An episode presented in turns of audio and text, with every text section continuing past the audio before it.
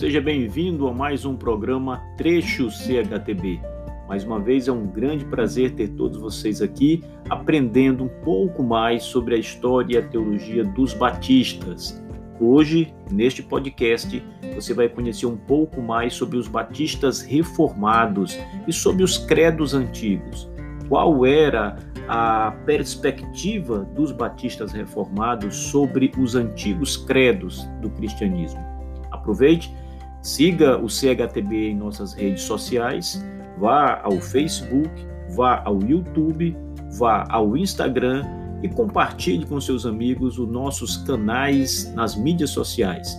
O CHTB Marcos Paixão também pode ser visitado no seguinte endereço: www.chtb.com.br. Conheça os nossos cursos, aproveite as nossas promoções.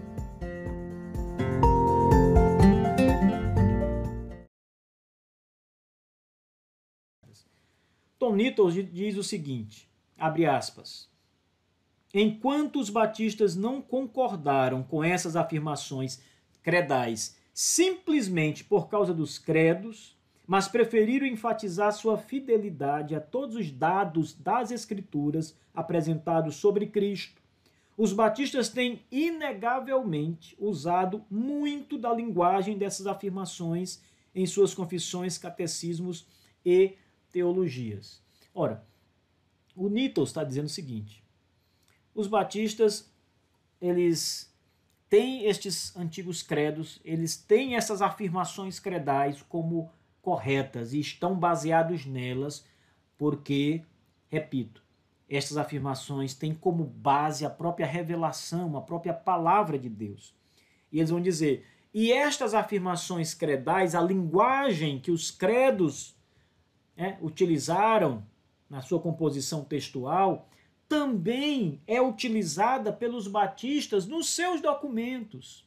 Ora, isso aproxima ainda mais os batistas da ortodoxia, porque até a linguagem que eles usam para declarar sua fé é a linguagem credal, ou muito parecida com a, com a linguagem credal, com a fraseologia que estão nos credos e nas dessas confissões mais antigas. Isso é bem interessante.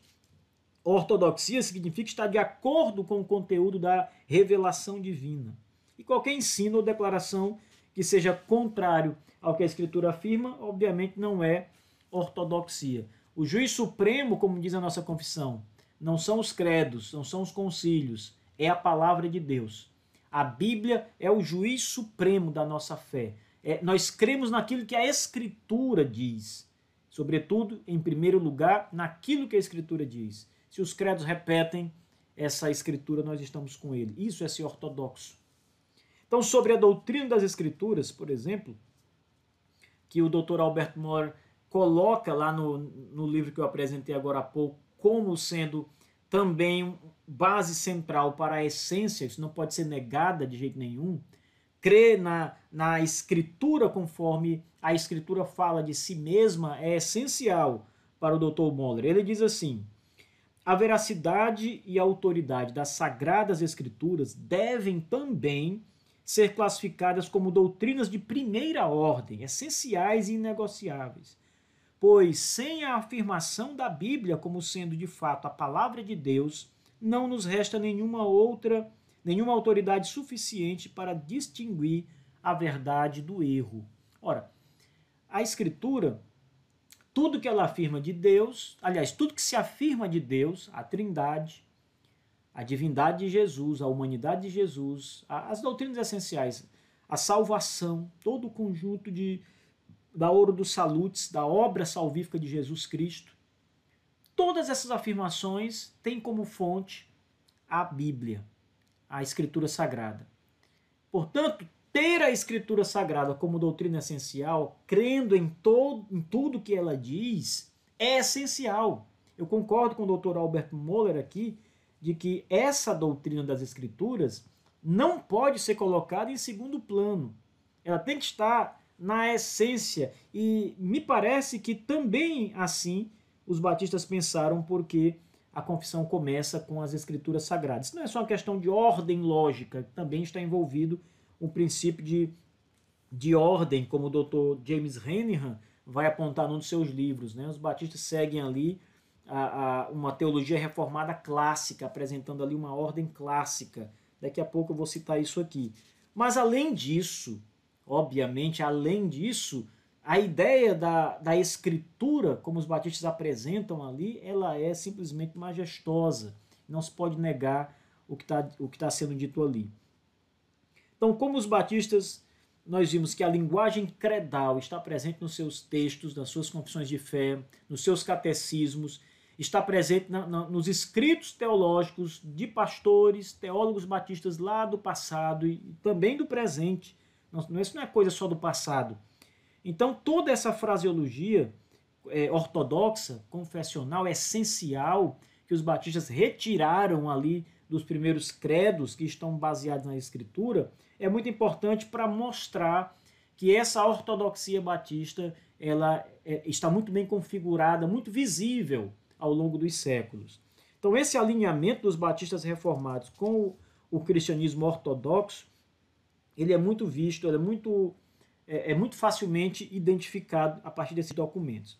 A Confissão de Fé de 1644, no artigo 2, que vai falar sobre Deus também, a parte daquela fraseologia da, da Confissão de 44, nesse artigo 2, é muito também, não é só parecida, Muitos termos são termos que estão nos antigos credos apresentados nos concílios da Igreja Antiga.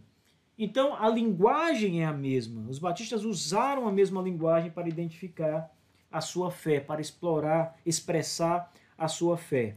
Observe o parágrafo, o artigo 2 da Confissão de 1644 e tenha do seu lado o credo da Calcedônia. Também Tom Nitos vai dizer que a fraseologia desse artigo está em consonância com o credo de Atanásio, quando ele está falando sobre Deus, a Trindade, a Cristologia.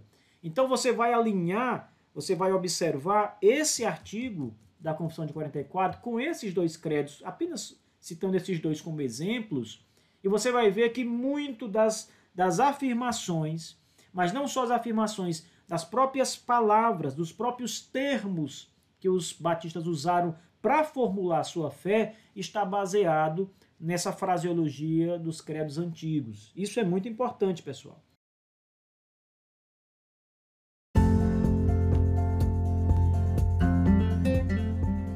Pessoal, bem-vindo ao podcast do CHTB Marcos Paixão. Hoje vamos estar tratando sobre o tema batismo. Especialmente vamos falar um pouco sobre a redescoberta do batismo por imersão que aconteceu em meados do século XVII, especialmente entre dentre o arraial dos batistas reformados, daquele grupo inicial que foi liderado por John Spilsberg e que acabou ali na década de 40, 41, introduzindo o batismo por imersão e reconhecendo o batismo por imersão como sendo a única forma bíblica de batismo. Então é isso aí. Acompanhe o nosso podcast também. Aproveite e ouça os outros podcasts. Nós temos uma variedade de podcasts em nosso canal. Você, claro, é nosso convidado para desfrutar do nosso trabalho. Deus abençoe. Vamos ouvir o podcast de hoje.